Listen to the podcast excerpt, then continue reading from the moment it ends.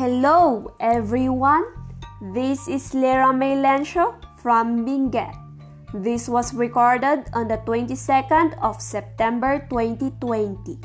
Want to know something about the Day of the Dead? Here we go.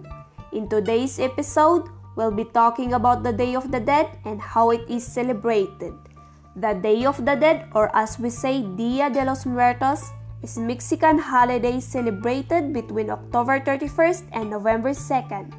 Interestingly enough, it is celebration of life in death. November 1st is set aside for remembrance of deceased infants and children, often referred to us as angelitos or little angels. Those who have died as adults are honored on the second day of November. It is time for Mexicans to honor and remember their separated loved ones. While this all may seem a bit sad and gloomy, Day of the Dead is actually a festive occasion filled with various traditions and activities. Day of the Dead traditions include food and flowers, visits with family members, prayers, and stories about those who have died.